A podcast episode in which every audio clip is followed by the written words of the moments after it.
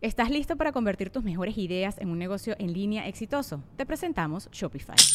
Tal vez no lo sabías, pero nuestro podcast More Than Mamis es un negocio y lo empezamos por supuesto para desahogarnos y hablar sobre la maternidad, no para convertirnos en expertas de ventas y del e-commerce. Así que sí, necesitábamos ayuda para vender nuestro merch y poner en marcha nuestra tienda. ¿Y cómo suena con Shopify? Llegó otra venta. Shopify es la plataforma de comercio que está revolucionando millones de negocios en todo el mundo. Ya seas un emprendedor desde tu casa o desde donde sea, Shopify es la única herramienta que necesitas para iniciar, administrar y hacer crecer tu negocio sin dificultades. Con Shopify puedo gestionar pedidos, envíos y pagos desde cualquier lugar, brindándote toda la información y estadísticas de tus ventas al detalle. Regístrate para un periodo de prueba con tan solo un dólar al mes en shopify.com barra sonoro, todo en minúsculas. Ve a shopify.com barra sonoro para llevar tu negocio al siguiente nivel. Shopify.com barra sonoro. Estás escuchando Leyendas Legendarias, parte de Sonoro y All Things Comedy Network. Eh, ya llegamos al final de enero, se rumora. No estamos seguros. Pero les queremos recordar que están a la venta los boletos para los shows de Leyendas Legendarias en Texas, de la gira Los Hijos de Mothman. ¡Ah! 15 de abril en El Paso, Texas, en el Teatro Me Abraham Chávez. encantaría estar en Texas. Sí, ¿Qué tiene, de, ¿Qué tiene de bueno la tonta Texas? tiene leyendas legendarias 15 de abril en Yes. Y vaqueros. Paso, Texas y el 16 en Austin, Texas. Y Whataburger. Un chingo de cosas. Sí. Pero creo What que a burger. Lo mejor es Leyendas Legendarias. Lo mejor que le ha pasado a Texas desde que se lo chingaron a México. Y si quieren ir a vernos, ahí están los, este, los links para los boletos en la descripción. Boletos en Ticketmaster. Y pues los dejamos con el episodio 152 de Leyendas Legendarias.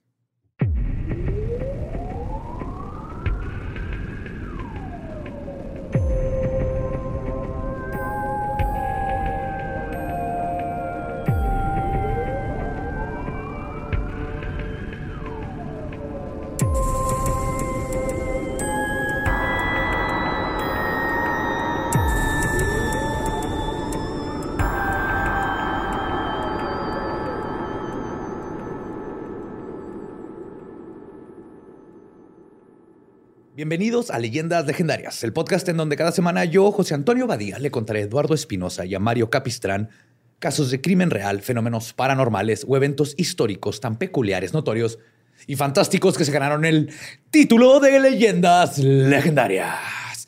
Es otro miércoles macabroso y como siempre me acompañan mis buenos amigos Eduardo Espinosa y Mario López Capistrán. ¿Qué onda? ¿Cómo va? ¿Cómo? Ya, ya mero acabamos enero. Ya mero. Ya vamos en el día 94. ¿Qué pedo O con 96. enero, güey?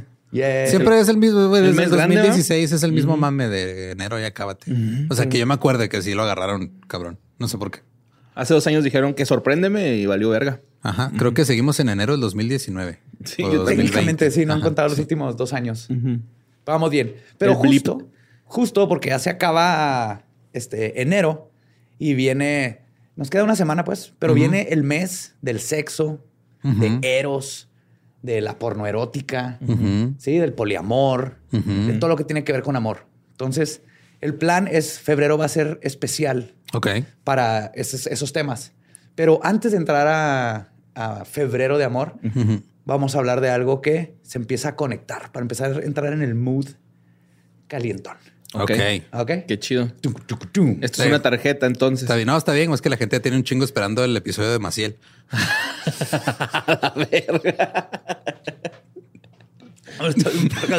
Un amor muy pequeño, fugaz, fugaz, ¿no? Febrero de amor sacerdocio. Pues ahí va.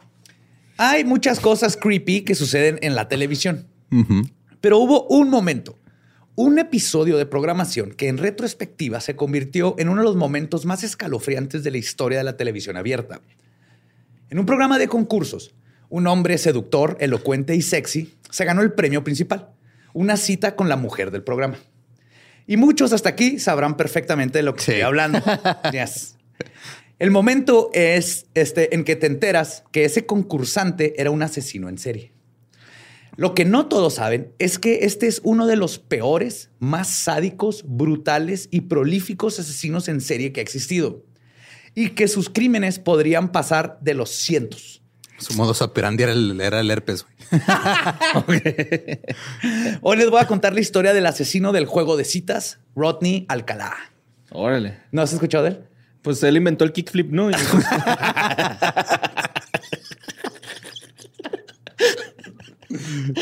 Ay, No, es que es bien, me lo han pedido un chorro. Ajá. Dije, ahorita está perfecto para prefebrear. Y sí, todo el mundo sabe la historia donde está el video, lo puedes ver en YouTube de él en el show y gana y resulta que es un asesino en serie. Pero está bien cabrón este y asesinó a la chava que se ganó en el Ahorita show. vamos a ver. No mames, güey. Está muy cabrón. Mucho mucha gente no me dice, ah, ese asesino en serie, chido. No, es de los peores que ha existido en la historia. Ok.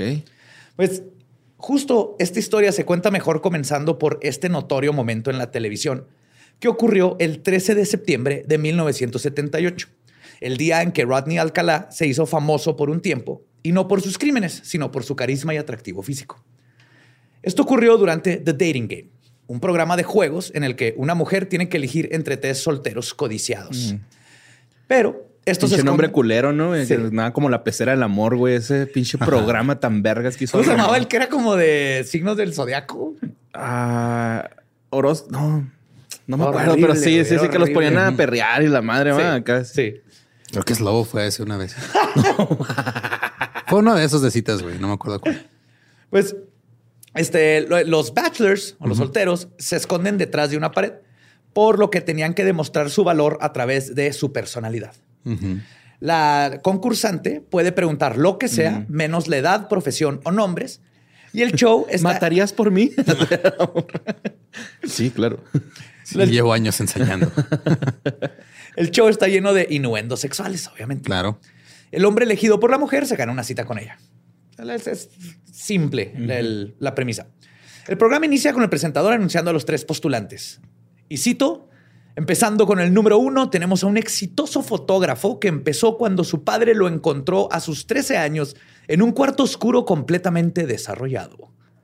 Esta fue la cita que dijo el host de- del show. Sí, es que es un juego de palabras entre develop, de que así es como este ah, revelas la, la El rollo el rollo fotográfico. Simón. y Es la develop desarrollado sexualmente. Ok. En sus tiempos libres podrán encontrarlo manejando una moto o haciendo paracaidismo. Por favor, den la bienvenida a Rodney. Alcalá.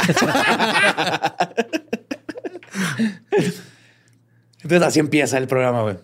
Luego la, la luz se posa en el jugador 1 y revela a un hombre con una buena estructura ósea, cabello largo y rizado, una sonrisa encantadora y un estilo súper setenterísimo. Simón. Tenía pelo de, de, este, de Doors y de igual así quijadas que podrían cortar cristal. Ok. Después, Calamardo guapo. Sí. Después de anunciar a los demás, el presentador le da la bienvenida a la chica que va a ser el centro de atención. En este caso era Cheryl Bradshaw. Se trataba de una joven atractiva, coqueta y dispuesta a salir de ese show con una cita. El presentador luego dice, y cito, hay tres solteros sentados ahí, les va a preguntar unas cosas, excepto el nombre, edad, ocupación o ingresos. Rodney Alcalá le dice, vamos a pasarla muy bien, Cheryl. A lo largo del programa, Cheryl hace preguntas a los tres concursantes y Alcalá muestra todo su carisma nato. Hace reír a la audiencia, a la chica, al presentador. Se muestra confiado y cautiva a los televidentes. El coqueteo entre los dos es evidente. Y al final del programa, ella se decide por el concursante número uno. Y ambos se ganan una cita juntos. Sin embargo, lo que Cheryl Bradshaw no sabe es que Rodney Alcalá es un monstruo, un violador y un asesino que ya tenía al menos cuatro muertes a su nombre para ese momento. Pero Estados Unidos no lo sabría hasta tres décadas después, cuando Rodney Alcalá volvió a ser relevante, pero ahora por sus crímenes. Está bien hardcore. Rodrigo Jax Alcalá Bacour, o Rodney, como le decían de cariño, nació en San Antonio, Texas, el 23 de agosto de 1943. De niño vivió con sus padres y tres hermanos. Eran una familia clase mediera normal y vivían en una casa de cuatro habitaciones. Los hijos tuvieron una formación católica y Rodney fue un estudiante sobresaliente.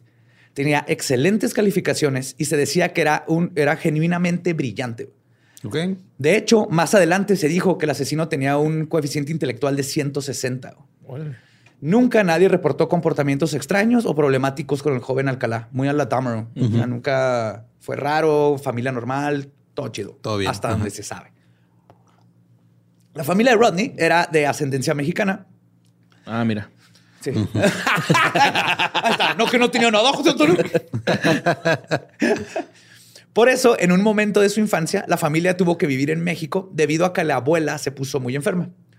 Vivieron por acá un par de años y cuando la abuelita pasó a mejor vida, el padre de familia los abandonó para vivir en Estados Unidos con otra mujer. Así vivió la a familia. la mexicana. Classic shit. Ahí viene el Alcalá. Así vivió la familia otros tres años en México y después se mudaron a Los Ángeles cuando Rodney tenía 11 años. Luego, en 1961, tras graduarse de prepa, Rodney se enlistó en la milicia en Carolina del Norte. Pero su paso en los Marines fue un tanto problemático. Dos años después quiso desertar, pero su madre lo convenció de entregarse para no arruinar su carrera. O sea, se fue AWOL. Ajá. O sea, se desapareció y, eh, no, güey. Llegó a casa, a casa de la mamá y la mamá le dijo, no, no, no, no, no, No, mi chavo. te van a matar el bote y todo. Al regresar, la armada le dijo que necesitaba ayuda psicológica urgente. Así detectaron que Rodney había sufrido una crisis nerviosa semanas antes de desertar y también lo diagnosticaron con desorden de personalidad límite. Ok. Después de su diagnóstico, fue llevado al hospital, el que se llama El Toro, eh, que es un hospital de la Marina. Ahí le dieron el tratamiento que necesitaba. Pero cuando la militar se dio cuenta que Alcalá no tenía cura y nunca volvería a poder regresar a sus rangos, lo echaron del ejército en 1964. Lo que significó que también lo echaron del hospital y dejó de recibir su tratamiento. Mm. Un tratamiento que, como veremos, era increíblemente importante que mantuviera. Sí, como pasó con el, la mascota de Kemper, ¿no? Ajá, con Ya el Mullin. Pero el Mullin. Pero acá fueron un Mullin, güey. De ahí nació el padre del skate. Sí, güey. The Godfather. Ah, pues, el trastorno marcaría el resto de su vida, pues siempre tuvo estados de ánimo inestables y sobre todo nunca logró formar una conexión verdadera.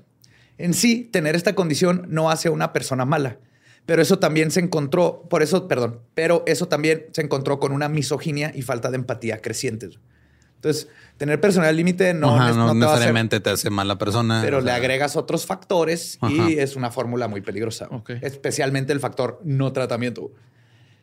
Como muchos asesinos, Rodney Alcalá tuvo una mala relación con el sexo. Se hizo adicto a la pornografía y desarrolló deseos de dominación y poder. El Rodney que conocían sus familiares no era para nada el verdadero y muy pronto este monstruo salió a la luz. Después de su salida del ejército a sus 21 años, se metió a estudiar artes finas en UCLA, la Universidad de California, en Los Ángeles, de donde se graduó en 1968 y fue también en este año en el que el, el asesino este, que tenía dentro despertó. Alcalá Hizo una tesis de magia caos, ¿no? El güey. Se descompuso. Una tesis de magia caos se cayó en el pasillo del, del baño de un bar, güey. y empezó su nueva carrera. güey. Alcalá cometió su primer crimen el 25 de septiembre, cuando vio a Tally Shapiro, de 8 años, caminando sola por la calle. Rodney, desde su auto, bajó la ventana y le dijo, y cito, oye corazón, ¿necesitas un aventón? Tally iba camino a su nueva escuela y pensó que aquel extraño escondía una, una bondad genuina. Mm. Alca- Alcalá pasó al lado de la escuela de Tally, pero luego le dijo que tenía que pasar antes por algo a su departamento en Hollywood. Lo que Alcalá no sabía es que había un testigo. Donald Haynes lo vio manejando su auto junto a Tally, así salido por la ventana, platicando con ella y eventualmente convenciendo a la niña de que se subiera a su carro.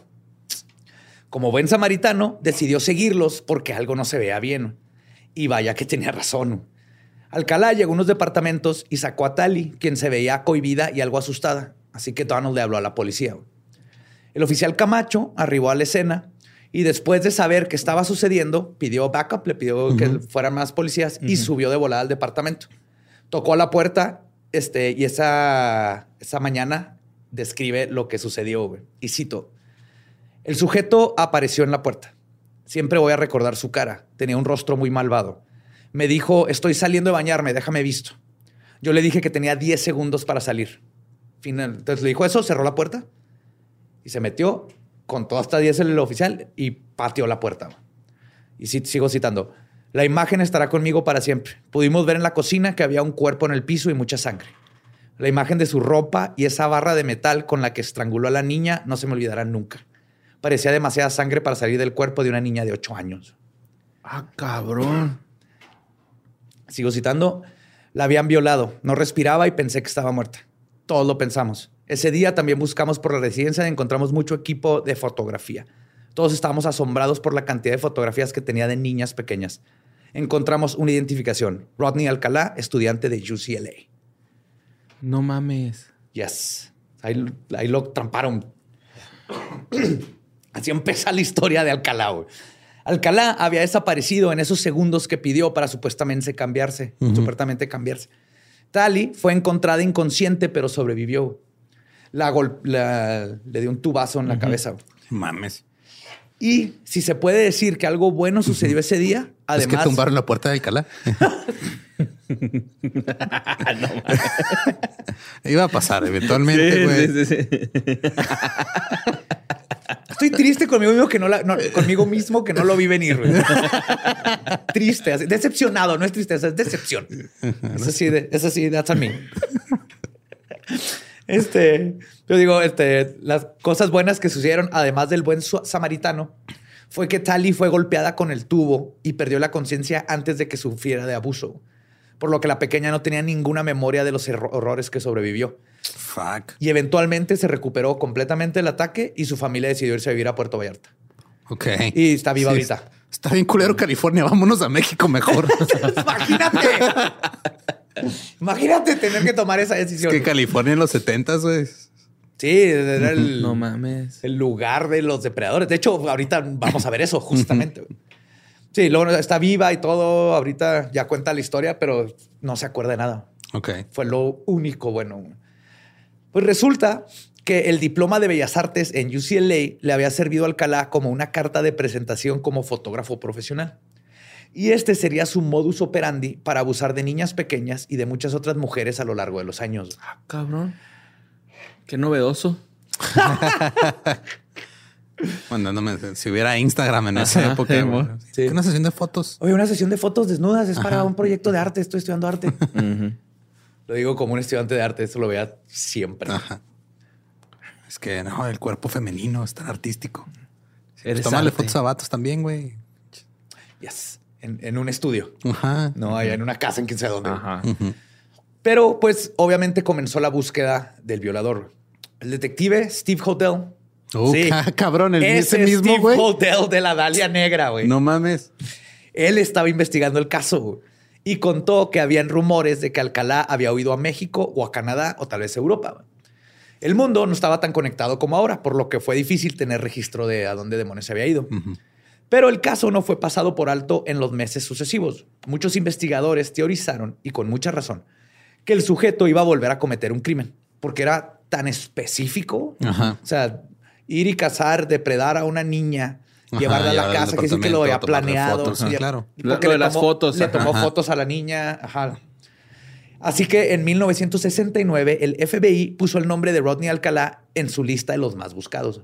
Ok. Pero Rodney no estaba en otro país ni en otro estado. De hecho, estaba, este, perdón, no estaba en otro país, sino en otro estado y de hecho en otra universidad. Se cambió el nombre al de John Berger y se inscribió a la escuela de cine de NYU, de la, de la Ok. Universidad de New York. Fue admitido al programa de cine y fue alumno de otro monstruo, Roman Polanski. What the No fuck? mames. A la verga, güey. Yes. Ya, pues ya sé cómo lo dejaron entrar. Este es el episodio. ¿Tienes algo de tu trabajo que me puedas enseñar? Uf. Uy, me encantó. yes. Fuck. No lo dudo, ¿eh? Sí, güey, chance. Chance. ¿Qué es Digo, lo que más te gusta hacer? Así, ¿no? Como platicando de hobbies, güey. acá. No, me encanta la fotografía de una edad muy específica de, de modelos. Pues justo este va a ser el episodio de los cameos. O sea, ya tenemos a Steve Hodel, Steve Hodel, Roman, Roman Polanski, Polanski. toda, no, toda- y faltan. What the fuck? Pues después de un rato trabajando en el programa de cine, Alcalá decidió tomarse un break y obtuvo un trabajo de asesoramiento en un campamento de artes para niños en New Hampshire el verano del 69. No mames. Como eran otros tiempos, nadie revisó sus antecedentes y además con su alias quizás no hubiera importado. Además tenía la carta de recomendación de la Universidad de Nueva York. Ok.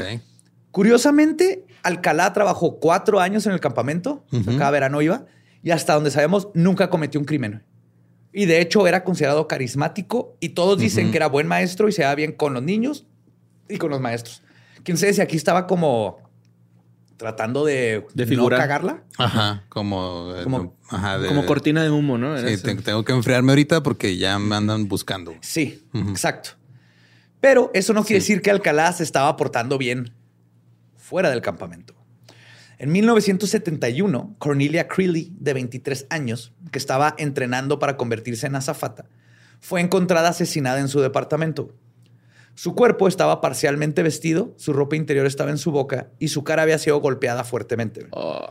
Este sería el segundo crimen cometido por Alcalá que se conoce, pero este crimen no sería conectado a él hasta el 2011. Ay, cabrón. Yes. Tiempo después de que Alcalá cometió este asesinato y dos años después de la violación de Tali Shapiro, dos chicas asistentes del campamento fueron a una oficina postal a dejar unas cartas para sus papás. En lo que esperaban que dejara de llover, porque afuera eh, se soltó la lluvia para poder regresar al campamento, se pusieron a ver los anuncios en la pared de la oficina. Y fue ahí donde de repente ven un póster de los 10 más buscados del FBI. Entre los criminales estaba su profesor John Berger, No mames. acusado de intento de homicidio y violación. Fuck. A pesar de que el nombre era diferente y el crimen había sucedido en California, las niñas estaban seguras de que era su profe. Una de las desventajas de tener un- una estructura ósea tan perfecta. reconocible y perfecta y preciosa. Qué bonito. Yes. Literal. Cuando regresaron al campamento, le contaron al director, quien llegó a la misma conclusión que ellas y llamó al FBI. El agente que les contestó les dijo a él y a las niñas que no dijeran nada y actuaran normal para no espantarlo. La mañana siguiente, Alcalá fue arrestado y después de comparar sus huellas digitales con las del hombre que estaban buscando, comprobaron que habían atrapado a su fugitivo. güey. Ok. Yay. ¡Uy! ¿Qué episodio tan Fin. corto? Lo logramos. Créditos. No, va a ser más bien. Ya terén, no figura, ¿no? Sí, porque esto no va a estar bonito. Es- Ok. Yeah. El arresto de Rodney Alcalá ocurrió en agosto del 71. Se lo llevaron de regreso a California, donde sería juzgado por su crimen. Ya en custodia, el detective Steve Hodel lo interrogó y contó lo siguiente. Y cito: Le dije a Alcalá, cuéntame todo acerca del incidente de Tali Shapiro. Y él me dijo: Oh, quiero olvidarme de todo eso. No quiero hablar de las cosas que hizo Rod Alcalá. Y lo dijo como si estuviera hablando de otra persona. Ok. Ah. Sí, como cuando así, ya no soy esa persona mala copa, he cambiado. Él es así que, ah, ya, ya olvídenlo, ¿no? Deja, la cagué. Este, ya soy otra persona. Ya Está soy en el John. pasado, Hakuna Matata. Básicamente eso es lo que intentó hacer. Pues el primer juicio contra Rodney Alcalá tuvo problemas porque la familia de Tali Shapiro, traumada por lo sucedido y no las podemos culpar, pues se habían mudado a México. Entonces les hablaron para que la niña testificara, pero los papás no quisieron exponerla a ese proceso y que recordara lo sucedido. Fuck. Ok. Hasta el momento, o sea, la niña nomás supo que el- La golpearon. la golpearon, ya estaba bien y regresarla a la corte. No, yo creo que yo hubiera hecho lo mismo en el caso de, Sí, pues de los papás. Revictimizar. A una niña de proceso, ocho sí, años, güey. bueno, ahorita tendrían, no sé, nueve, Verga, diez, güey, pero, pero lo van a soltar, ¿no? Pues más bien la, pues, es pedo, la familia se dijo así que, sorry, nosotros no los vamos a poder ayudar a ellos. Entonces los detectives tuvieron que llegar a un acuerdo de culpabilidad con Alcalá porque no tenían ninguna evidencia. Ajá. En 1972, ¿Y el testigo, güey? Nomás estaba el testigo más- Bueno, pues es que el testigo no fue testigo, testigo, testigo, ¿ah? Fue testigo nomás. O sea, no fue testigo tres veces, nomás. no, nomás una. No fue o sea, testigo, pues nada más yo que se subió al testigo. carro. Ajá. En la- es que así es en la ley, güey. Testigo uno, testigo, testigo, testigo, testigo, testigo, Ajá. testigo. Tienes que ser testigo, testigo para que entre, pero testigo, testigo, testigo. Ya, marca. ajá. Ya. Testigo, testigo, testigo, testigo. Ese ya no entra ni siquiera eh, como crimen. Ok. Ajá. No, el testigo nomás vio que la subió al carro. Ajá, exactamente. Entonces los detectives tuvieron que llegar a un acuerdo de culpabilidad con Alcalá para poderlo. O sea, tenemos cosas, pero tenemos que juzgarlo, pero podemos perderlo en la corte, pero tú también te puedes chingar. Entonces empezaron a platicar. Y entonces en 1972 se declaró culpable de un cargo menos grave que intento de asesinato. Abuso de menores. Ok. Y como eran otros tiempos, el sistema penitenciario decidió que por su crimen de abuso a menores, Alcalá tenía que recibir 34 meses de en prisión por lo que le hizo a Tali Shapiro. güey. 34 meses en prisión. 34 meses. Un poquito menos de tres años. Sí. Y en 1971 fue sacado de prisión bajo libertad condicional. Y para agregar insultos a la herida, su libertad fue gracias a que un psiquiatra dijo que Alcalá estaba rehabilitado. Oh, ok. Lo que todos los true crimers sabemos es, uno, bullshit, Ajá. Porque un- era un claro psicópata depredador güey, que no se iba a rehabilitar nunca y sus crímenes evidentemente solo iban a empeorar. Y dos, no tenía sentido que pensaran que se había mejorado porque no mostró impulsos violentos en la cárcel cuando evidentemente ahí dentro de la cárcel... No, güey, no se lo tenía iba que a hacer. se o sea, en la cárcel se tenía que meter con gente de su tamaño, güey. Exacto, Ajá. no había mujeres ni niños ni niñas. Probablemente Claro se le han ese- de hecho un cagadero, ¿no? güey? es esa ley de la cárcel de que si llegas a la cárcel por haberle hecho a algún niño, te desmadran culero, güey. ¿Quién Sí, sabe? en caso de que supieran. Porque no siempre hizo. saben, Ah, no siempre No saben. siempre saben. Ujú. Pero es que se suelta el rumorcillo, ¿no? Luego pasa acá. Ay, ay, qué cosa. Yo estaba en la cárcel, ¿no? Bueno, y lo leí yo así de... de, de mayor, de mayor, güey, Well. menor. De menor fue. Una vez que... La vez que me sacaron no cuenta, güey. Pregúntale a tu mamá a ver si cuenta o no. güey. Una vez que el violador y psicópata salió libre con todo y su certificación de pederasta y posible asesino y violador en serie curado, se fue a vivir con su mamá, gracias a la cual tuvo acceso de nuevo a un carro, un cuarto para él solo y una entrada privada. Además, el mismo día en que salió de la cárcel, encontró trabajo como fotógrafo al sur de Los Ángeles. Pero no pasaron ni dos meses de que Alcalá fuera considerado como rehabilitado cuando el violador atacó de nuevo. El 13 de octubre del 74 iba manejando al lado de un centro comercial cuando pasó al lado de Julie J, de 13 años de edad. Alcalá, así como con Tally, le dijo que le podía llevar, la podía llevar a la escuela y a la mitad del camino le pidió que fueran a su casa. Aplicaba cosas como la niña traía los cuadernos y ahí venía su nombre, Julie. Ujú. Entonces llegaba hablando, Julie, ¿cómo estás, Julie? Conozco a tus papás. O sea, aparte era súper bueno Ah, para, manipular. para manipular. Pero esta vez, este, Julie comenzó a gritar a la mitad del camino. Trató de salir del auto, pero él la agarró de la mano y se la llevó a un lugar apartado en una playa. Alcalá se sentó con la niña, hizo un porro y se lo ofreció a Julie como para tratar de calmarla. Se quedó hecho un porro con la niña y dije, ¿what? No. No, hizo un joint. Ajá. Ella lo aceptó porque estaba asustada. güey. Estaba tratando de comportarse lo mejor que podía porque dijo, este vato no me está dejando ir. Ajá. Julie intentó ir y luego se hizo un jaloneo de nuevo y por los gritos del jaloneo la policía los oyó. Ok. Qué bueno, güey. El policía siguió el aroma de la mota y encontró la escena.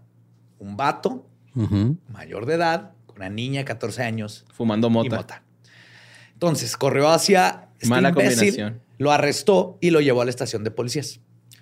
Ahí Julie testificó que Alcalá la secuestró, pero el perpetrador dijo que Julie era su amiga y la mota no era de él, sino del adolescente. Wow. Y, y que casi casi lo obligó a fumar, que él no fumaba. La niña de seas 13 mamón. años me hizo fumar ¿Qué le vamos a creer al, ma- al, al hombre mayor de edad que estudió fotografía y cine, güey? Que no fuma mota. O a la niña de 14 años, es la niña de los plumones. La la niña era negra, ¿no? Entonces, este güey así- Pero prepárense, güey. Porque los oficiales no sabían a quién creerle, güey. No seas mamón. Habían encontrado a muchas otras adolescentes con hombres mayores a los que también acusaban de haberlas secuestrado. Y pues era un problema grande en la ciudad, güey. What the fuck? No mames, güey. Güey, hay un chorro de preadolescentes, güey, dándole mota a señores adultos y acusándolos de secuestro. Yes. Entonces los oficiales decidieron darle un checar el historial de los dos. Naturalmente, Julie salió completamente limpia, pero Alcalá no. Y con esto había violado su libertad condicional, entonces lo volvieron a O sea, lo de ese güey era violar. Sin fijarse a quién ni a qué. Sí, sí. Motherfucker. Pero sucedió lo mismo. mames. Alcalá fue liberado una vez más en el 77. Otro psiquiatra declaró que estaba rehabilitado y lo regresó a la calle. O sea, lo agarraron en el 71, lo meten en la cárcel, sale en el 74, lo agarran otra vez. Sale en el 77. What the fuck, güey. Y o sea, tienes un vato que Con buena suerte. trató de matar a una niña de 8 años Ajá. y luego lo vuelves a agarrar ahora con una menor de edad también, ahora de 14, con mota. Y dices, esto no está conectado. Ajá. No, esto- La pinche niña marihuana que A le todos anda son estas este niñas. señor. Es que hay un, hay ahorita está pasando, eh. es que ya traen otro chip. Bueno, no había Sí. chips todavía en esa época no. tan. Ya traen otro disquete. Traen otro tostador. Esa niña, la niña de ahorita, trae otro tostador, eh. Cuídate, compa. Ahí andan. es y- el McDonald's ese. Te, te, te dan- te dan nota la música que escuchan. Es que ponen el Pink Floyd, lo oyen al revés y salen a buscar de- del señores. Rey Lagarto, Lolo, Jim Morrison acá. Y es que el criterio de los investigadores fue que Alcalá parecía un miembro normal de la sociedad. Pues tenía, sí. tenía muchos trabajos, hasta amigos, y no parecía un psicópata, güey. Está todo guapito, güey. Ajá. Es que velo. Ajá, es que nomás Es un papucho. Pero Alcalá justamente era tan psicópata que ni los psicólogos se dieron cuenta cómo estaba manipulando a todos, incluyendo a ellos. No mames, güey.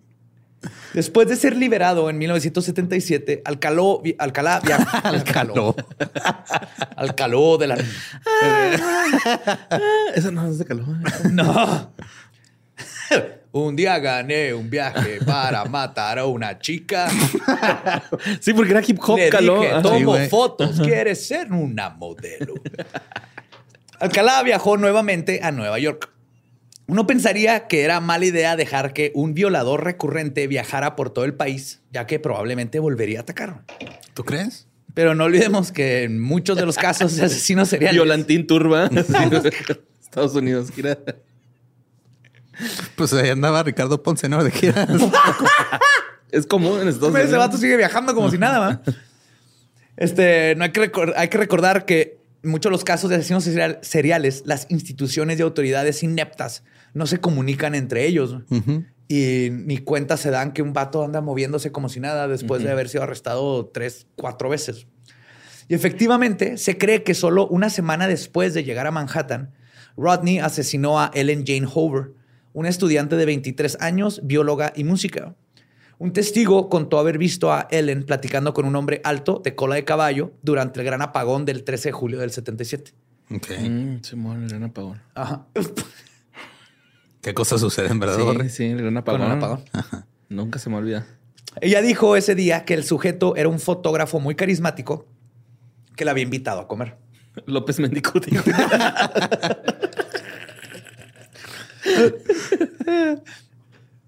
Este fue el modus operandi de Rodney Alcalá. Usando su credencial de fotógrafo, se aproximaba a mujeres atractivas. Les decía, amiga, eres arte. Esta es una cita Wow. No, de ese vato. Amiga, eres arte. Ya ves, si usas esa frase, estás todo pendejo, güey. Y las invitaba para hacerles una sesión de fotografías. Muchas veces, incluso las mujeres se desnudaban enfrente de la cámara. Las iba coachando. El 15 de julio, Hover asistió a su cita con el fotógrafo, pero nadie la volvió a ver. Al día siguiente, sus padres notificaron la desaparición. Las autoridades no encontraron rastro de ella en su departamento. Ni siquiera habían muestras de que alguien hubiera forzado el cerrojo y no había cuerpo. Pensaron que podría ser un caso de una mujer que se escapó de la vida neoyorquina o que se fue a algún otro lugar. Pero encontraron Una película de Cameron Díaz, ¿no? Sí. Dejo mi empleo en mi departamento para irme. París, güey. Se fue a París. Sí, mo- Si hay que buscarla, no sabemos si está comiendo, rezando o amando.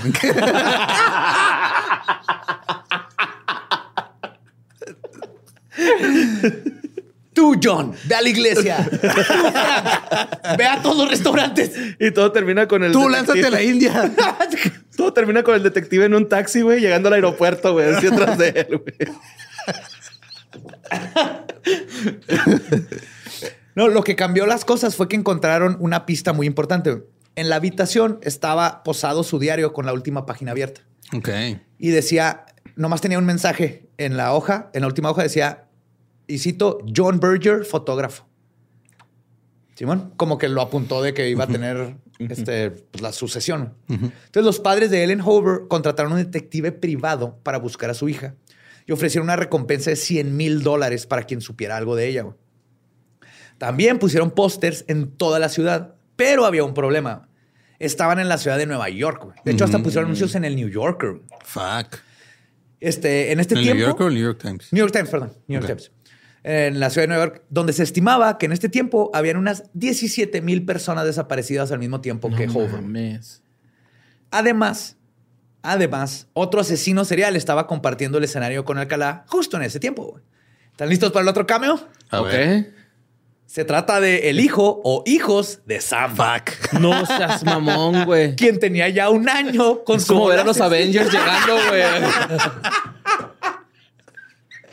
Este episodio es el No Way Home de leyendas legendarias. Alcalá on your left y sale Son of Sam. Avengers, the Son of Sam.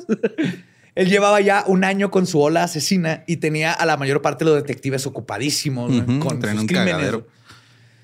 Pero la familia Hover, que era una familia con posición alta en sociedad, lograron que se involucrara el FBI. Sí, güey. O sea, 100 mil dólares en los 70 s un Más chingo. publicar en el Ajá. New York Times y todo. Sí, es, es una lana, güey. Pues ellos hablaron a Los Ángeles porque tenían, el, el FBI, habló a Los Ángeles porque tenían en su registro que John Berger era un alias de Alcalá. Mínimo eso sí estaba en el sistema. Y fue justo en Los Ángeles donde Alcalá fue encontrado y arrestado de nuevo. Ok. Lo encontraron en chingas. La policía dijo, ah, ah, sí, aquí está, ya sabemos dónde está. ¿Otra vez? Ajá. Otra vez, pinche Rodney. Para sorpresa de todos, pero no para los que sabemos que estaban tratando con un psicópata, Rodney admitió sin miedo que sí conocía a Ellen Hoover y que la, la había fotografiado, pero que solo tuvo, estuvo con ella un día. Entonces le pidieron que se dejara que le aplicaran un polígrafo y se negó. Aún así, tuvieron que soltarlo porque no había un cuerpo ni evidencia que lo conectaran al crimen y por lo tanto no tenían recursos legales para detenerlo. Ok. Pero, ¿qué pasado de vergas? Pasaron 11 meses para que encontraran los restos de Ellen, pero sería hasta el 2011 que se comprobaría que fue víctima de Alcalá. Este güey así, o sea, como si nada lo arrestan y dice, ah, Simón, pero todo chido. Pasa una patrulla en ciudad, a mí me da un pinche ataque de pánico, güey. Sí, güey. Güey, una vez casi me da un ataque al corazón porque unos hot dogs tenían el color azul y rojo. Ajá. Así como Ah. me llaman la atención. Tenía la torreta. Ajá, tiene una torreta y no sé por qué, güey. Yo, Sí, a mí me pasó con un perro en el aeropuerto, güey. y iba enfrente de ti, güey. Lleva atrás. Motherfucker, güey. ¿Por qué, güey? Acá. Luego escribió conmigo, pero le yo, hola, Mari, lo saco contigo. Sí, es que llega, pasa con Badía, luego como que pasó contigo, luego pasa conmigo. Y dijo, no, es aquí en medio. güey. Ajá. Y no traía nada y me asusté, güey. Imagínate este pinche, güey, Lo nervios de es que acero, yo güey. iba, yo iba cagado de la risa. eh, no, entonces ya te vi como que atrásito de mí y me iba a voltear para decirte, te culeaste o así. Y volteo y digo, verga, me- veo que vienen. ya- Sometido, güey. que te llevan acá con el- ¡Suéltame! ¡Eso no es mío! Pinche perro, güey. Me sacó un susto, güey. Ah, Ya los veo en la línea del puente, güey. Me espanta bien cabrón, güey. Sí, Ay, sí, se hace un trauma, güey. Esa vez de los hot dogs yo ni siquiera había tomado, güey. O sea, nomás es ya el instinto, güey. Entonces, tenemos cableado ya. Ay, güey. Este... Ah, bueno, los restos óseos de... Ellen. de Ellen, ajá, fueron, este, estaban en una tumba poco profunda en el condado de Westchester. Westchester. Westchester. Solo se identificó a la víctima por sus registros dentales, así como por un par de anillos y una pulsera de bolsillo. Obviamente cuando encontraron ya eran Sí, sí, restos, era esqueleto. El caso llegó a las noticias y a raíz de eso, una mujer llamó a los detectives para decirles que tiempo antes había posado para un fotógrafo llamado Rodney Alcalá, justo por donde habían encontrado los restos de Hoover. Ok. Lo que está bien creepy es que posiblemente, o seguramente, Alcalá la llevó ahí para revivir su asesinato y documentarlo, sin que su modelo supiera lo ominoso del lugar en el Sí, que estaba ah, mira, vamos a tomarnos unas fotos. Te tomas fotos ahí, tú nomás párate en ese montoncito de tierra. Oye, hay la una postró como toro. el de la, la Dalia, ¿no? Sí, güey, qué Ah. pedo. Yes. O sea, ¿también traía un trip acá artístico, güey, el matar? ¿O, o este fue algo así nomás? Este es el, el que conocemos. Es que como nos vamos a dar cuenta, hay un putero de cosas que no sabemos de Rodney, güey. Porque a pesar de que era muy pasado de vergas con la policía y le valía, le valía madre muchas cosas, sí era medio callado en muchos aspectos de sus crímenes. Ok. O sea, sí, ah, ahora no, no era hocicón, güey, entonces. No, mazo. Ahorita vamos a ver, pero no, no como un Bundy o un pinche BTK que por ahí va. Simón quería. con que no me que- ajá. caso. Era true, no por quererse ver vergas. Ajá. Curioso, güey, pero ahora los que estudian cine se la pasan hable y hable. Ay, el, Ram todo es el, más, el Ram es el más callado de todos Sí. aquí, güey, también. Bueno, no, creo que ya le gana el Brian, güey. Brian habla menos todavía. Sin embargo, Rodney Alcalá ya había viajado nuevamente hasta el otro lado del país. Se lo llevaron a Nueva York para madre y luego regresó a California, donde volvió a asesinar. Su siguiente víctima fue Jill Bacome, una mujer neoyorquina, perdón, se regresó al, A Nueva York. A Nueva York, sí, sí, sí. Ajá. Este, una mujer neoyorquina que se fue de road trip con sus amigos. No, sí, sí, porque, porque double pienso mal de mis escritos. Ok.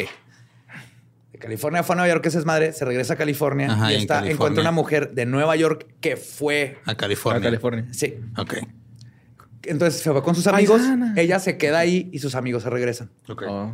El 10 de noviembre del 77, la policía de Los Ángeles recibió una llamada indicando que había un cuerpo en Mulholland Drive. Eh, hasta David Finch entró aquí, güey. David Lynch. Finch, Lynch. Cerca de la casa de Marlon Brando. What? Sí, güey. Y quién sabe si fue a propósito, güey. No sabemos. De que este digo, lo voy a dejar ahí cerca de uno de mis héroes del cine o de. No Mira, sé. Pero pasó con un güey que no le quisieron grabar una rola. A lo mejor no querían aceptarle un pitch a este cabrón, güey, o algo, güey. estaba el cuerpo ¿no? de Marlon Brando con un script. Lo dejó cerca de la casa de Marlon Brando. Back home estaba desnuda, posicionada de rodillas, con el cuello roto y al lado una roca manchada de sangre. O sea, fue un asesinato como brutal en el momento. En el momento. Luego, el 15 de diciembre de 1977, se reportó la desaparición de la enfermera Georgia Wickstead, solo para descubrir su cuerpo poco después en su casa. Tenía golpes en el rostro, fracturas en el cráneo, rasguños, este, tenía el cuello y la quijada rotas y evidencia de abuso sexual. Una vez más, la década de los 70 no era la mejor época para vivir en Estados Unidos en cuestión de depredadores y asesinos No. sexuales. Aparte que no tienen la tecnología para seguirlos, no les importaba, eh, no que les importe mucho más ahorita, pero se han cambiado muchísimas cosas. Sí, tenían Pero, menos pues, herramientas. Ajá. Ahora Pero- que las tengan y no las usen es otro pedo, pero Exacto. Pues habían muchos asesinos seriales sueltos, por lo que muchas veces se creía que una víctima era obra de un asesino cuando en realidad era de otro. A ese grado estaban. Sí, llevan varios capítulos, ¿no? Donde pasa eso. Ajá, en esta época Sí. era bien común. Pues que Kemper también sí, estuvo ahí. Kemper, Mullin, este... Y se ofenderán. Así, de, no mames, güey, claro que no fui yo ese. Sí. O sea, yo, Sí. no, yo no corto así Claro, cuellos, güey. Acá. O dirán, ese es mío. Eh, ¿Por qué se lo dan a Kemper? A ver, o sea, no vas a avisarle, ese era Bonin mío. también ¿eh? fue por la misma época, ¿no? ¿Quién? Bonin. Bonin. ajá. Ajá. Entonces había una mezcolanza de pistas que solo provocaron que los detectives hicieran aún peor su trabajo que ya estaban haciendo como que a medias. Uno de los asesinos más célebres del momento era el estrangulador de Hillside, Uh, sí, cierto. quien se descubrió más adelante que se trataba de dos primos, Kenneth Bianchi y Angelo Buono, quienes asesinaron a 10 niñas como pareja y a dos que mató solo Bianchi. Pero los investigadores no sabían nada de esto aún. En marzo de 1978, los detectives encargados de este caso llegaron a tocar a la casa de Rodney Alcalá pensando que podría ser el sujeto que buscaban. O sea, fueron a buscar a Rodney buscando al estrangulador de Hillside. No mames. Aquí sí era inocente Rodney, güey. No, no mames. Ese Sí. no. No es mi firma, Espérate, güey. ¿cuál? Ah, no, no, no, no, no, no, ese no. Sin embargo, Rodney tenía una explicación y una coartada para cada día que el estrangulador de Hillside había atacado. ¿En qué momento sale la señora a reclutar a este Suicide Squad, güey? O sea, neta, Dios. ¡Ay, cabrón, güey! Eso que lleguen. Ajá. Rodney Alcalá, eres culpable de estos asesinatos. No, yo estaba matando a alguien más. Ah, perdón, le estaba tomando fotos a alguien más ese ¿Eh, día.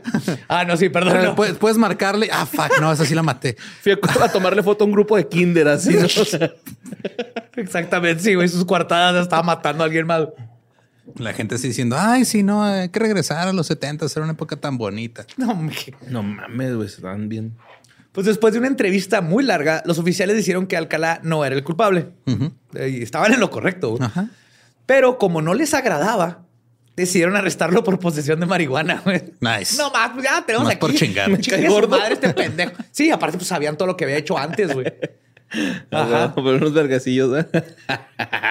Que de hecho, eso, la marihuana la vieron porque cuando entraron a su casa para hablar con él, tenía marihuana así un chingo en una mesa. No güey. Y mames. la alcanzaron a ver ahí. Y se lo chingaron. Entonces Alcalá pasó seis meses en la cárcel y luego fue liberado nuevamente en libertad condicional.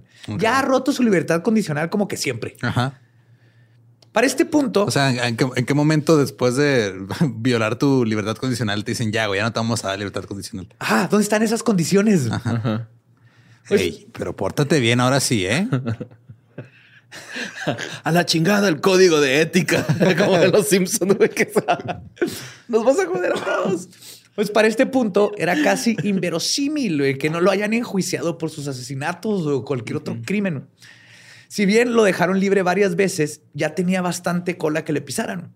Solo tenían que revisar los registros de Los Ángeles y Nueva York, unir las piezas y decir, me vale madre que no le comprobemos este de aquí, es alguien que no debería estar afuera en las calles. No es una persona que debería estar cerca de... Sí, hasta le das una sembradilla ahí, ¿no, güey? Acá Ahí, le, sí, sí, le acá estaba un- la das Sí, unos, una sí unas, unos acá, unos pinches este, gramitos de cocaína, güey, para que esté un rato ahí dentro del bote, Y güey. ni algo, siquiera güey. con la mota que vieron, un juez viendo todo y, cuántas veces rompió su libertad condicional, ahí le Sí, pudo haber dado pudo- un buen le de pudo haber años. dado más- una Nomás condena más Tenía larga, que importarle a alguien. Digo, tampoco hay que caer en pinche sembrar droga en eso. Tampoco. Mm, Sí, güey, a veces sí. Está bien que es Los Ángeles, güey, pero no iban a hacer eso hasta los ochentas con los negros. Pues en 1977 consiguió un trabajo como tipógrafo en el periódico de Los Angeles Times. no mames, güey. Güey, donde, sí, a pesar de su extenso historial criminal, fue bienvenido y rápidamente encantó a todos sus compañeros de trabajo. Nadie checa antecedentes penales en los 70 al parecer. No, Google.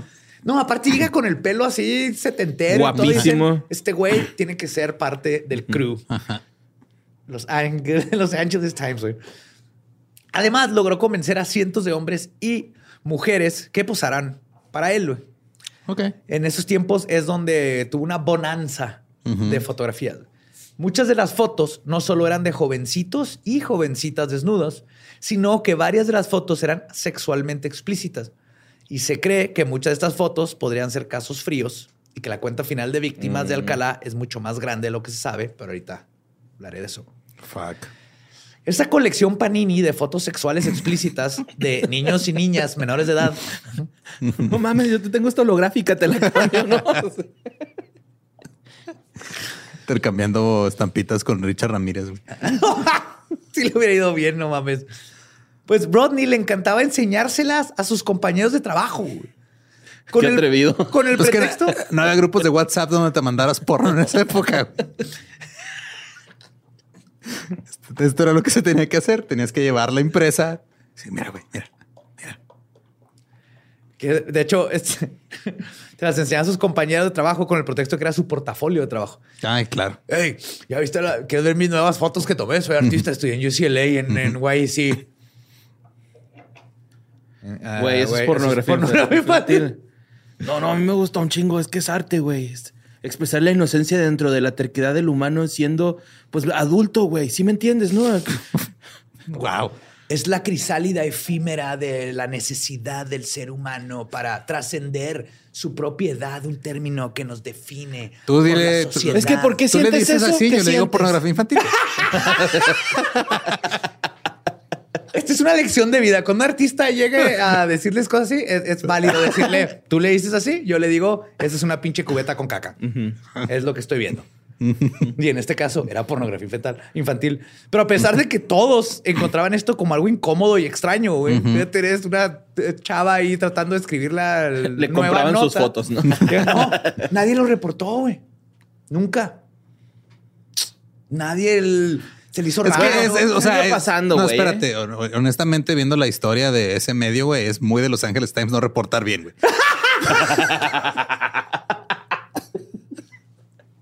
Touché. Touché. Ah, Pues poco después de todo su desmadre Daily que estaba haciendo, Sí, sí, de tener su nuevo trabajo, asesinó a Charlotte, a Charlotte Lamb en su cumpleaños, el 26 de junio del 78. Muchos trataron de localizar a Lamb para felicitarla, pero nunca respondió. Cuando se denunció la desaparición, la encontraron en su propia casa, asesinada, así como la enfermera Georgia Wickstead. Y es este punto en la historia. ¿La mataron en su cumpleaños? En su cumpleaños. What the fuck? Ya. Qué feo, güey. Eh, Yo creo que te matan en cualquier día. sí, pero. Pero en tu es- cumpleaños más, güey. Sí, es un agravante legal que te maten en tu cumpleaños. Sí, bueno. No, ya no quiero decir nada. Y pues es este punto en la historia en el que Rodney Alcalá se hizo famoso. En septiembre de 1978, a pesar de ser un violador registrado en el FBI, el show The Dating Game lo aceptó como concursante. Entonces ya saben, ahora viene el contexto en el que este güey estaba en televisión. Para ese momento, Alcalá había asesinado al menos dos mujeres en Los Ángeles y dos en Nueva York. Pero el país lo reconoció por su encanto y atractivo físico. Pero los que participaron en The Dating Show y estuvieron con él tal ser un poquito tiempo, güey, fue un par de horas, güey. En chinga dijeron que nunca confiaron en él, güey. El actor Jet Mills, también conocido como el soltero número dos, describió a Alcalá como, y cito, un tipo muy extraño con opiniones bizarras. Todos dijeron que se les hacía como Ajá. que algo no está bien con ese güey. Y esto es fácil de entender cuando escuchas las respuestas. Y más bien la forma en que dice sus respuestas Rodney cuando le preguntaban este, Cualquier cosa. Cualquier cosa. Aunque tengo que admitir que ahora tenemos el sesgo de la ventaja de escucharlo en retrospectiva. Sí, ya sabiendo quién, o sea, qué hace y qué, Ajá. quién es. Pero les va, este, por ejemplo, dos de las preguntas. Cheryl le pregunta, ¿Cuánto te mide? No exactamente, dice, "Mm, soy una maestra de drama y voy a audicionarlos para mi clase privada. Soltero número uno, eres un viejito sucio. Vas. Ok. Y Alcalá con este. ¿Con voz de viejito? con- ah, la hace. "Arr, arr, ven acá. Arr, arr, arr, arr". Literal, ahí está en YouTube. Y todos cagados de la risa, güey. Y luego en otra pregunta, Cheryl dice: Soltero número uno, te estoy sirviendo para la cena. ¿Cómo te dicen y cómo te ves? Alcalá dice: Me llaman la banana. A la ver. Y me veo sin orejas. y- me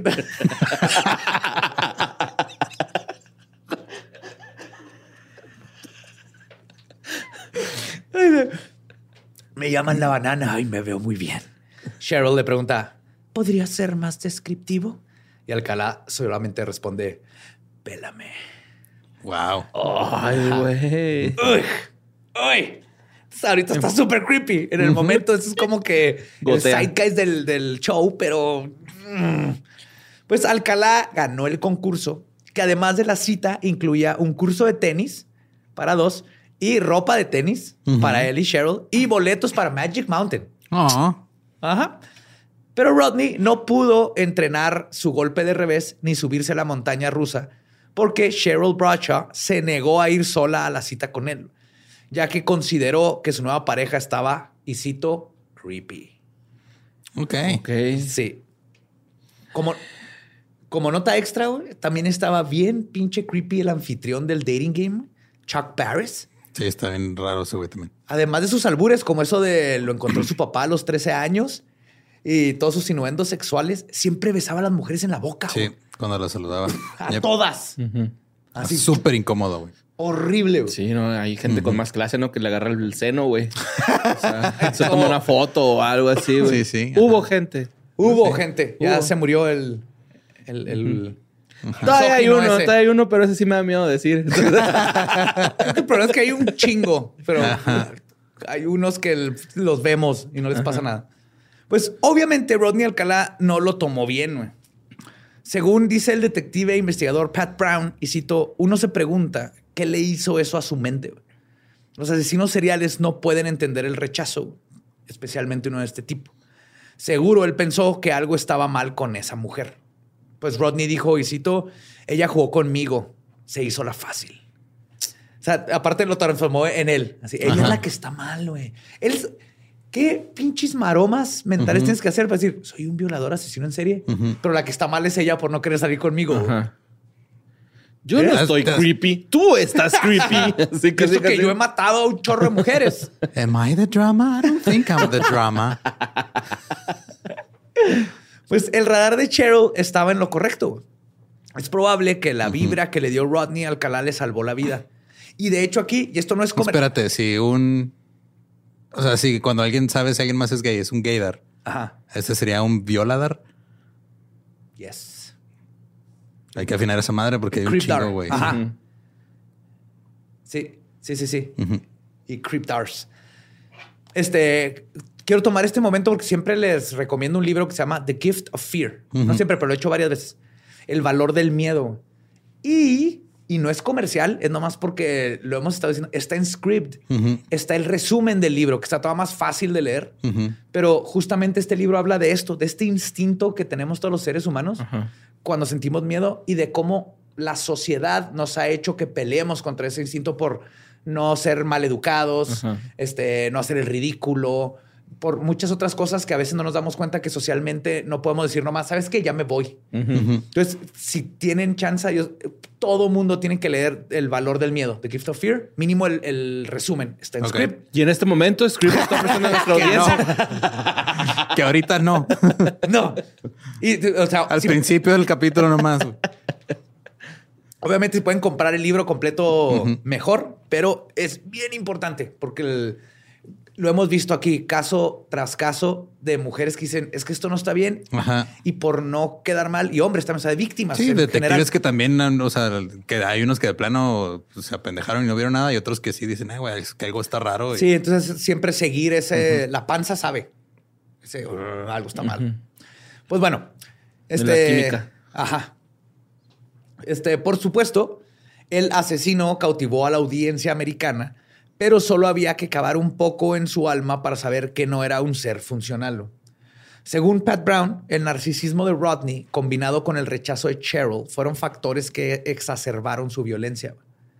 A pesar de su fail en el dating game, Alcalá seguiría cazando víctimas y agregándolas a sus números y la policía seguiría cagándola. Fuck. El 13 de febrero de 1979, Monique Hoyt, de 15 años, estaba pidiendo raid en el área cuando Alcalá le ofreció un aventón. Usando su modus operandi, usó la promesa de fama y un futuro como modelo para convencer a Monique de que fueran a su casa. Y por su casa me refiero a casa de su mamá, donde estaba viviendo, Ujú. porque estaba eh, bajo libertad condicional. Este, pero que fueran a para una sesión de fotos. Para cuando llegaron en lo que... eh, ah, de, de hecho, Monique dice el... Cuando vio todas las cámaras y y tú dijo, es, es legit, este vato Sí. es normal. Tiene equipo, ¿no? Ajá. Ajá. Obviamente el vato sabía que eso le ayudaba. El punto es que en lo que puso el setup y todo se hizo de noche y Monique se quedó a dormir ahí. Cuando despertó, este, en la mañana, se fueron a una locación que Rodney había escogido previamente. Cuando iban caminando, Monique fue golpeada con algo en la cabeza y perdió la conciencia. Cuando recuperó el conocimiento, sabía perfectamente lo que estaba pasando. Así que decidió hacerse la dormida. Alcalá comenzó a morderla en los pechos y genitales y eventualmente Monique no aguantó el dolor y gritó. Esto hizo que Alcalá se enfureciera y le metiera una camisa en la boca para callarla. Pero Monique seguía peleando. Alcalá eventualmente la estranguló porque se enojó por los gritos hasta que perdió la conciencia de nuevo. Monique despertó por segunda vez, se dio cuenta que estaba amarrada de las manos y piernas y a un lado de ella estaba Rodney acostado, sollozando. What? Yes. Ok. Inteligentemente dedujo que este podría ser buen momento para intentar lograr un rapport con su atacante. güey. Como que lo vio vulnerable. Vulnerable. güey. Ajá. Por eso no lloramos enfrente de las morras, güey.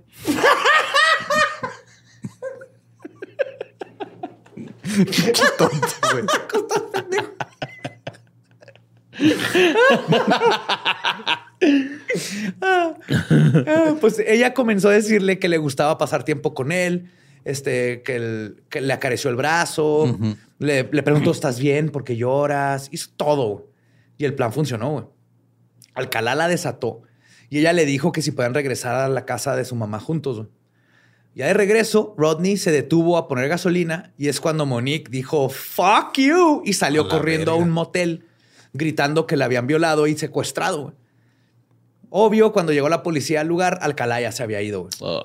Pero Monique pudo identificarlo en un careo de fotografías inmediatamente. En su interrogatorio, Sí, el, el soltero número uno, ese fue. sí, de hecho que iba a salir la pinche tele, güey. Pues sí, güey. Banana Guy. El que no tiene orejas. Sin orejas. Lo arrestaron ¿no? y en su interrogatorio, Alcalá admitió todo. güey. Contó la misma historia que Monique, hasta el detalle de la camisa en la boca. Pero dijo que todavía ha sido una fantasía sexual consensuada. Y que nomás Monique había No entendido mal. No, o sea, si entendió mal, no es consensuada. pendejo. Exacto. Exacto, pinche. O sea, el consentimiento tiene que haber un acuerdo, güey. Ajá. Ambas partes Sí. tienen que entender, ambas o todas las partes involucradas tienen que entender lo que está pasando. En cuanto alguien está, tiene una duda, Ajá, ya, ya no, güey, no, no. puedes dar consentimiento si tienes dudas. Yes. ¿Qué pedo? Pues, por lo menos aquí nadie le creyó. güey. Y el fiscal propuso una fianza de 50 mil dólares. Fuck. El juez pensó, el juez, el juez, Juas, juas, juas. el juez, juez, juas, juas, juas. Ay, güey. culpable, juez, juez, juez, juez, juez. Inocente. El juez pensó diferente y la bajó a 10 mil. Oh, que la ves. Así que la mamá de Alcalá pagó la fianza y su hijito quedó libre de nuevo para seguir matando. No mames. Porque su mamá dijo, le creyó al hijo, pues es la mamá, dijo, ah, sí, es un malentendido, todo esto se va a arreglar. Y a huevo que aquí también entra el juez que hizo eso, donde le creyó a Alcalá su historia y haber dicho, ay, sí, es que estas mujeres que andan ahí pidiendo rights y todo. Por eso no lloramos enfrente de ellas. Así el señor va, el juez.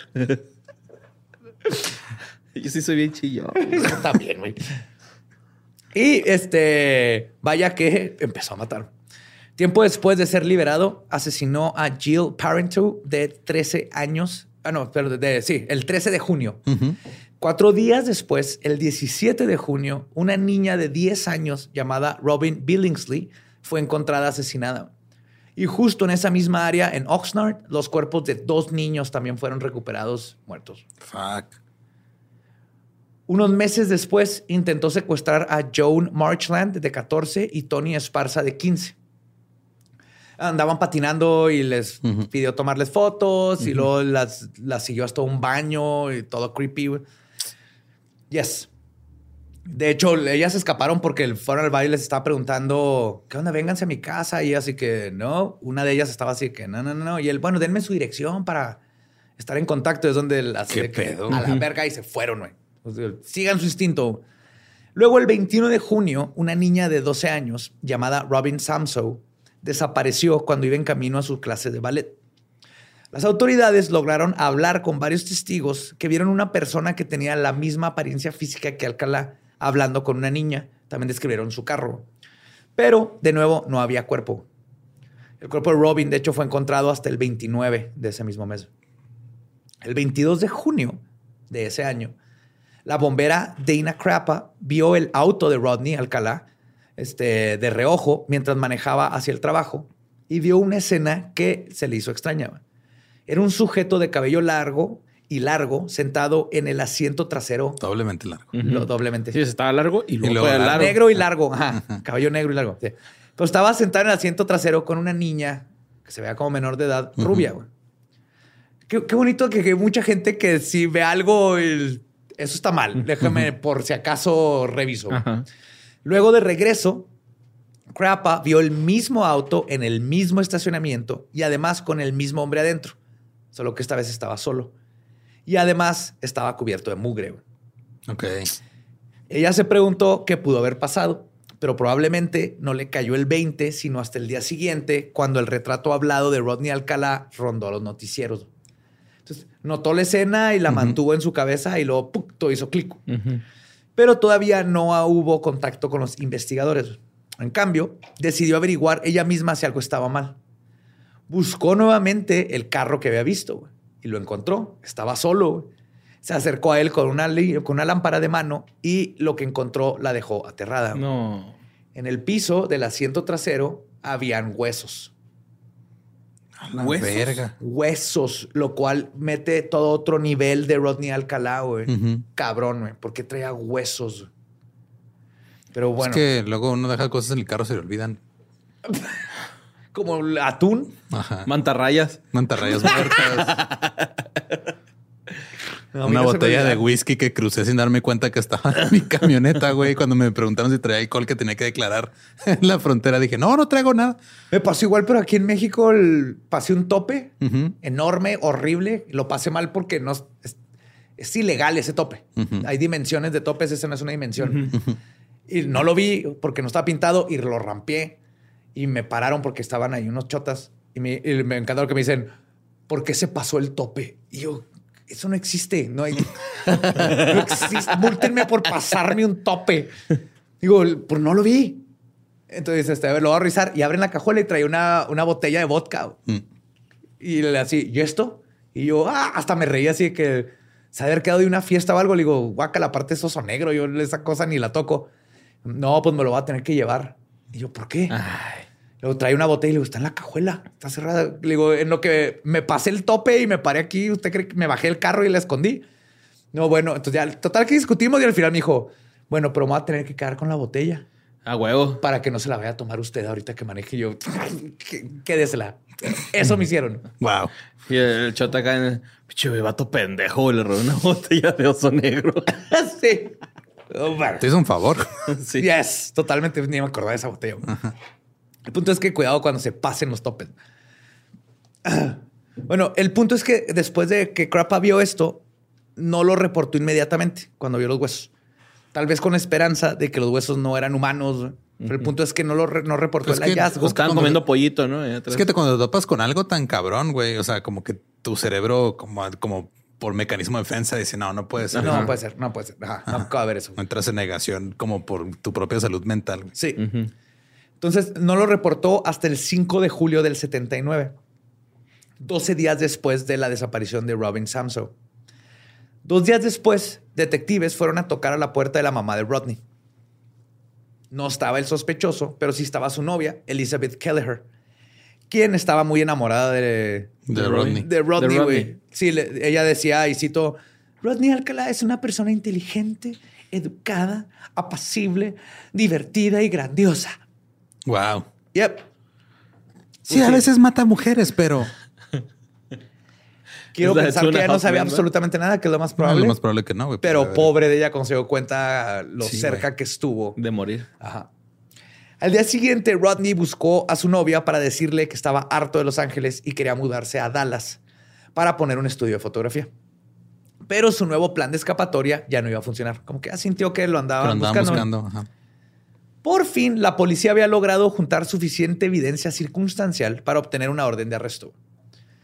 El 24 de julio, la policía arribó a casa de su mamá temprano. Ella los dejó entrar. Pásenle, sí, ah, buscan al Rodney. Sí, mijo, Ah, pásenle. Encontraron a Rodney durmiendo. una vez vanme diciendo de cuánto va a ser la fianza esta vez, por favor. ¿Quieren menudo? Te lo tengo ahí. Son mexas, tú sabes que había menudo. Venudo. Eh, encontraron a Rodney durmiendo encuerado en su cuarto. güey. ok. Después de que, ajá, des- después de que le dieron chance de vestirse, lo esposaron y se lo llevaron a la estación. Mientras tanto, la policía se puso a buscar evidencia y encontraron varios artículos interesantes. Entre ellos, ocho copias de la revista pornográfica Young and Naked. What the fuck? Yes. 1200 fotos, diapositivas y negativos, equipo de cámara, un látigo de cuero, una peluca negra, un par de esposas, pedazos de soga, binoculares y un recibo para un locker. Un-. De esos que rentas Ajá, para... Simón. ¿Dónde está el mundo? Ándale. Ajá. Después de encontrar todo esto, consiguieron esta orden de cateo, este, otra orden de cateo dos días después, ahora para el locker. En él encontraron un monedero rojo que contenía aretes, 1700 fotografías y una cinta, una titulada Oda a Nueva York por John Berger y la más escalofriante, Tally VA Violación. What the fuck. no mames. ¿Qué trofeos están más raros, güey? Pues guardaba todo. y Todo, fotos, grabó y todo, sí. diapositivas, grabó. No seas mamón, güey, con este güey. El investigador Murphy dijo al respecto, y cito, Rodney Alcalá estaba en libertad bajo fianza por un secuestro y violación en Riverside. Cuando más descubrían sobre Rodney, más perfectamente encajaba en el perfil de la persona que estaban buscando. El juicio comenzó en 1980. Originalmente solo por el asesinato de Robin Samso, que es el único que tenía prueba. En esa ocasión, el jurado encontró a Alcalá culpable del asesinato en primer grado y fue gracias a que varios testigos identificaron el par de aretes que traía Robin Ok. que encontraron en el locker. En el locker. Sin embargo, la Suprema Corte de California denegó el veredicto argumentando que el jurado tenía prejuicios hacia el acusado por su pasado de ¡Puta crímenes madre! sexuales, güey. Una vez más, pareciera que el sistema de justicia estaba protegiendo al criminal y pasaron seis años para que ocurriera el segundo juicio contra Rodney Alcalá. Lo bueno que aquí lo estaba Ahí en la estaba cárcel. preso. Sí. Ajá. Sí, güey, en la Suprema Corte diciéndoles a los de jurado, a ver, si saben que salió en la tele, ¿verdad? A ver, gente, necesito que se les olvide que este vato abusó sexualmente de una niña de 8 años y luego mató a otras tres personas y luego trató de abusar de otras 8. Eso no, olvídenlo, eso no tiene nada que ver. Nomás estamos hablando de esta única víctima. Eso es lo que estaba pasando aquí. Si hubiera redes sociales, una que se llame Instagram tendría 200 mil seguidores. Fácil. Pues el segundo juicio, ocurrido en 1986, fue la misma historia. Un jurado lo sentenció a muerte, pero un panel de apelaciones lo anuló en el 2001. Ok. El periódico LA Weekly escribió al respecto y cito, en parte porque el juez del segundo juicio no permitió que un testigo respaldara la afirmación de la defensa de que el guardabosques que encontró el cuerpo de Robin Samso en las montañas había sido hipnotizado por investigadores de la policía. What? Ya. No le gustó al juez. No, no, ya no es testigo porque le dieron como una regresión para ver No si se acordaba de otras cosas. Entonces, él encontró el pinche cuerpo. Ujú. O sea, es facto que encontró un cuerpo y fue la Ajá. policía. Pero bueno, pasaron 30 años desde el asesinato de Robin Samso. Para Seguía que- de todos modos el preso. es lo bueno, que aquí ya estaba en pri- Así debe haber sido desde el principio. Este, para que el, el asesinato de Robin Samso, para que se llevara a cabo el tercer y último juicio. En este caso, también lo acusaron por los cargos de cinco asesinatos más. El de Robin Samso, Jill Barcombe, Georgia Wickstead, Charlotte Lamb y Jill Parento. Ok. Ya había más evidencia que lo podía conectar, había mejor tecnología, todavía no de ADN tan avanzada, pero, Pero mínimo ya- de sangre, por ejemplo. Ok. Que la sangre era del mismo tipo y lo suficientemente cercana para poderlo como poner en la escena. Ok. Entonces, en el 2010, Alcalá decidió ser su propio abogado. Ok. Ese día, Alcalá estuvo cinco horas actuando el rol de interrogador y testigo, güey, haciéndose preguntas a sí mismo y llamándose señor Alcalá en una voz más grave. güey. Alcalá no habló mucho sobre los otros cuatro asesinatos durante su soliloquio y solo dijo que no recordaba haber asesinado a ninguna mujer. Comenzó su testimonio con Eran niñas aún. O sea, aproximadamente hace 10.820 días, 5 horas y 15 minutos, Robin Samso fue asesinada. Y 33 días y 16 horas después, fui arrestado. Así empezó su, su declaración. La cámara de todo el güey. En su contrainterrogatorio con él mismo, Ujú. se hacía preguntas como, Rodney, por favor, ¿nos podrías contar sobre tu cabello?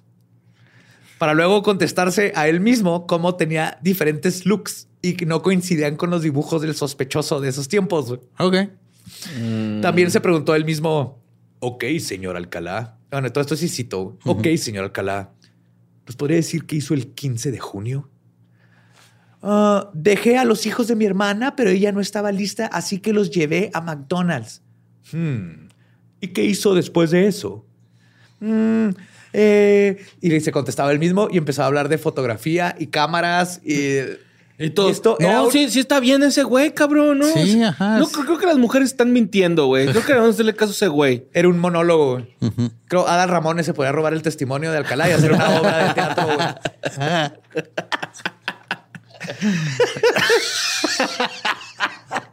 Ay, güey. Dirigirla. yes. Ajá. Rudy. Rodney. Rodney. Pero obviamente, como podrán imaginar, este pinche soliloquio más la montaña de evidencia ya no funcionó a su favor. De hecho, No. al contrario, güey. Después de do- dos días de deliberación, el jurado sentenció a Rodney Alcalá por cinco cargos de asesinato en primer grado. Los cinco quedaron. Sorprendentemente, una testigo durante el juicio fue Tally Shapiro, la primer víctima. Ah, cabrón. Ya grande, güey. Te está hablando ya en los 2000. güey. Sí, 2010 ya tenía... ¿La de Puerto Vallarta? Sí, la que se fue a Puerto ya No regresó mames. como adulto. Ajá. Sí, tenía a decir, ocho ahora años. sí. Ya tenía cuarenta y tantos. Ajá. Ah, con razón ahorita dijiste, estoy de acuerdo con lo que hicieron los papás. Porque sí, no, güey, sigue el asesino suelto, no está chido. Sí, sí, pero. o sea, pues, sí, sí, sí, sí comprendo de que estás protegiendo a un niño, pero estás desprotegiendo a millones, ¿no? O sea, Pues no sabían, ellos no sabían. es- Sí, va, está chido que después. Atacó a mi hija y yo, Dude, mi hija, tengo ya que tienes edad, ella. ajá, ya tienes edad. Puedes ir a hacer este Yes. pedo. ¿Vas? Sí, voy, ¿no? Bien. Acá ya se me hizo chido ya. Entonces, en marzo del 2010, Alcalá fue sentenciado a muerte. Pero aquí no termina su historia. No, man. Durante el tiempo que estuvo en la cárcel, Alcalá escribió un libro titulado Ustedes el jurado. Uf. You the jury. En el cual decía ser inocente del asesinato de Robin Samson. Sí, de hecho, ahora te lo venden en combo junto con el de If I Did It de O.J. Simpson. A la verga. Dos por uno. Básicamente, güey. Además, demandó al sistema penal, bueno, intentó demandar al sistema penal de California por un accidente en el que se resbaló y además porque la prisión negó proveerle una dieta baja en grasas. Ok. Ajá. Tan, tan violando sus derechos como carcelario violador porque le daban mucha grasa en su comida. Claramente la sanidad mental del ya de por sí demencial Rodney Alcalá estaba en declive. En teoría, Rodney Alcalá es culpable de cinco asesinatos. Y por teoría me refiero a legalmente. güey. Ajá. Sin embargo, hay un detalle que puede revelar una realidad muy perversa. güey. En marzo del 2010, la policía hizo públicas 100 fotografías de mujeres y niñas no identificadas, que, ya que se temía que ellas también podrían ser víctimas de Rodney Alcalá, güey, posicionándolo como el asesino serial más prolífico del mundo. Ah, cabrón. Del mundo del momento, perdón. Oye, pero ¿cómo que liberaron las fotos? Obviamente solo se les veía el rostro, ¿no? No, de- ah, deja, ahí te va. Las fotos fueron encontradas en otro locker, esta vez en Seattle, donde Alcalá tenía varias de sus posesiones. La realidad es que el locker no encontraron 100 fotos, sino más de mil, aparte de las que habían encontrado. No seas mamá. El problema es que la policía, la mayoría de estas no las podía revelar porque casi todas son sexualmente explícitas. Ok. Mames. El detective Matt Murphy dijo al respecto, y cito, tenemos que localizar a las mujeres de estas fotografías. No sabemos si simplemente posaron para un asesino serial muertas. o si se convirtieron en víctimas de su patrón asesino y sádico. El detective Clave Shepard dijo, y cito, Alcalá está en un punto medio entre Hitler y Ted Bundy. Está No mames, güey. Está bien vergas, güey. Es que sí es un chingo, güey. Sí. Creo que sí. Un poquito más para allá, pero sí. Un punto medio entre Hitler y Ted Bundy. Ok, güey. En su currículum. güey. ¿Cómo te escribirían? En el próximo show de citas, güey. ¿Cómo te describirías? Participante número uno. ¿Has escuchado hablar de Adolfo Hitler y de Ted sí. Bundy? Más o menos en medio. Oh my God. Dice, y cito, es inhumano lo que hizo a sus víctimas. Es una cosa tortuosa. Es por esto que se cree que el número de víctimas de Rodney Alcalá ronda entre 5 y 100. Por lo menos, güey. O sea, sabemos que mínimo 5. Ajá. Rodney Alcalá estuvo en el corredor de la muerte otros 11 años después de su sentencia, pero nunca recibió la inyección mortal. En cambio, en una justicia agridulce, murió de causas naturales el 24 de julio del 2021. Ok. ¿De qué murió? En el hospital de Kings Country, en California, de causas naturales. Se murió viejo. Sí, güey. ya. No mames. Ya tenía casi 80 años. Ajá. Se sospecha aún... Sí, no, sus- nació en el 43, dijiste. Sí. Simón. Se sospecha aún que sus crímenes se pueden extender a los estados de Seattle, o sea, aparte de Nueva York y California, güey. Washington. Seattle, Washington, ajá. New, Seattle es New York. Ah, New sí, York. perdón. Seattle. No, Estados de Washington, New Hampshire y Arizona y Seattle. Fuck, Eso es Seattle. ok. Y esa es la historia de Rodney Motherfucking Alcalá, una de las peores bestias que han Sí, existido. El Godfather de. Le fue bien como se murió, güey. Sí, Le fue bien. No sabemos cuánto tiempo le quedaba para que le aplicaran inyección letal. No, es el problema. No se Todavía no sabía había- porque a veces que es un proceso Se tarda un chingo. No, pero o sea, el hecho de que hasta el 2010, güey, hayan... Sí, creo que mientras estuviera tras las rejas ya es lo, es, eso es lo único que se necesitaba hacer. Bueno, se murió decepcionado, ¿no? Porque cuando ya te van a poner la inyección letal, como que dices, ah, pues está bien, güey, ¿no? O sea, ¿Eh? Quiero No- ver qué no- se siente. No, no se llevó su último crédito. ajá, sí. es- Pero sí está, ahí están las fotos, las De- siguen poniendo las que se pueden, porque que no sean, porque es literalmente pornografía infantil. Oye, güey, pero pues la, al puro, la cara, o sea, puedes recortar la foto y poner la cara, ¿no? Y preguntarle a familiares o Pues algo. depende de la pose Mm, y ya. que se vea bien la cara. Pero Ah, sí están ahí muchas Bueno, fotos para que familiares y detectives de todos Estados Unidos puedan ver y, y compararlos con fotos de, de casos fríos. Fuck, güey, qué feo, güey. Que es algo que necesitamos en México hacer una. ¿Qué justicia? Un chingo. Sí, güey. Sí, iba a decir un departamento de casos fríos, pero creo que con que resolvamos los calientes estamos bien es que para el- empezar. ¿no? El asesino en serie de este país es el Estado, güey. Tarán, tarán, Suena Panteón Rococó de fondo.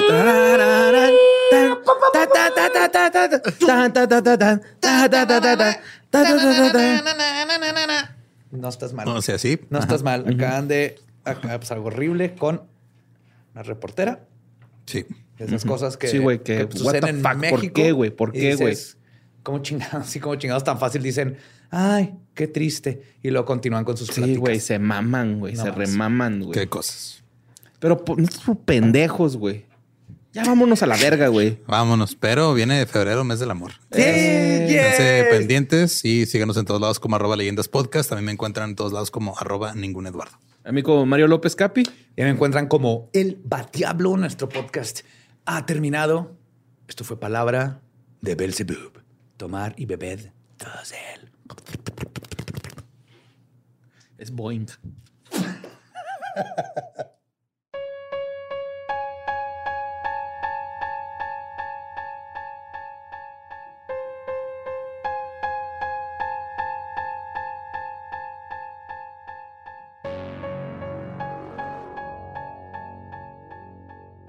Y ese fue Rodney Alcalá, el asesino del juego de las citas. The Dating Game Killer. Justo para lubricar nuestra entrada hacia febrero. Ok. Que febrero va a ser de puro amor. Va, va, va. Este fueron como una tarjeta. El próximo son esos chocolatitos rellenos de cereza, ¿no? Ándale. Ajá, algo así. Que saben de la chingada, pero como que detectas que tienen alcohol, entonces te lo sigues comiendo. Sí, el, el- el próximo es acá como Sí. de motel, ¿no? Ya así un motel. Sí, vamos a pasarnos en moteles. güey. Jabón chiquito. Un chiquito rosa Venus. Ah, qué buen aroma. Ah, qué culero ese güey. O sea, digo, yo También ya me sabía más o jabón menos la historia. Güey, es que un chorro de gente conoce a este vato. Yo lo conocía también de. Si sabes de True Crime, conoces esa escena del vato que estuvo en el Dating Game. Pero Lo- lo que igual que yo, son pocos o sea, el, el saber el grado de asesino en serie y lo culero que era este Lo pendejo. que está bien cabrón es este, o sea, digo, lo ves así en el dating game y se ve acá medio guapillo, carita y todo, pero ya lo ves cuando fue el juicio y todo ese pedo, güey. Bien demacrado. Es, es, Ajá, es- es el variant de Weird Al Yankovic. Ándale, güey. O sea, el güey se veía todo, o sea, se ve, aparte de que se ve loco, todo desaliñado y jodido, güey. Trae el pelo largo hasta acá, así súper crespo. Como, ajá. Ajá. Como Richard Ramírez. No, no, Weird largo, Al. largo, así, Largo, este- largo hasta acá, gris. como Alex Lora, güey. Ajá. Ah, ok. Pero aquí él fue el que mató, no su hija. Eh,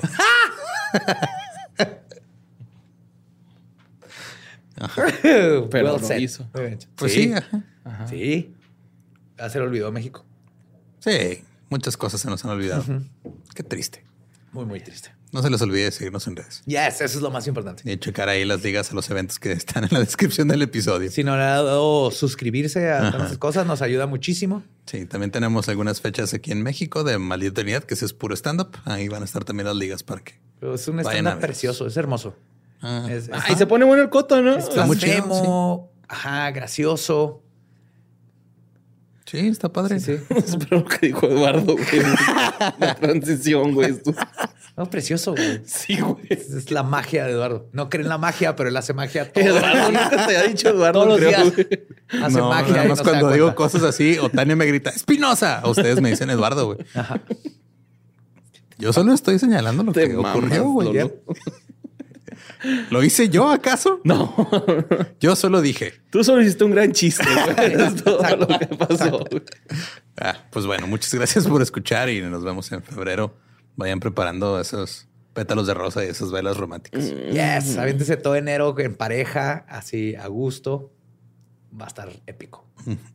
Era febrero, pero sí. Febrero, dije enero, Sí, sí. febrero, febrero. ¿Estás listo para convertir tus mejores ideas en un negocio en línea exitoso? Te presentamos Shopify. Tal vez no lo sabías, pero nuestro podcast More Than Mamis es un negocio y lo empezamos por supuesto para desahogarnos y hablar sobre la maternidad, no para convertirnos en expertas de ventas y del e-commerce. Así que sí, necesitábamos ayuda para vender nuestro merch y poner en marcha nuestra tienda. ¿Y cómo suena con Shopify? Llegó otra venta. Shopify es la plataforma de comercio que está revolucionando millones de negocios en todo el mundo. Ya seas un emprendedor desde tu casa o desde donde sea, Shopify es la única herramienta que necesitas para iniciar, administrar y hacer crecer tu negocio sin dificultades. Con Shopify puedo gestionar pedidos, envíos y pagos desde cualquier lugar, brindándote toda la información y estadísticas de tus ventas al detalle. Regístrate para un periodo de prueba con tan solo un dólar al mes en shopify.com barra sonoro, todo en minúsculas. Ve a shopify.com barra sonoro para llevar tu negocio al siguiente nivel. Shopify.com barra sonoro. ¿Estás listo para convertir tus mejores ideas en un negocio en línea exitoso? Te presentamos Shopify. Tal vez no lo sabías, pero nuestro podcast More Than Mamis es un negocio y lo empezamos por supuesto para desahogarnos y hablar sobre la maternidad, no para convertirnos en expertas de ventas y del e-commerce. Así que sí, necesitábamos ayuda para vender nuestro merch y poner en marcha nuestra tienda. ¿Y cómo suena con Shopify?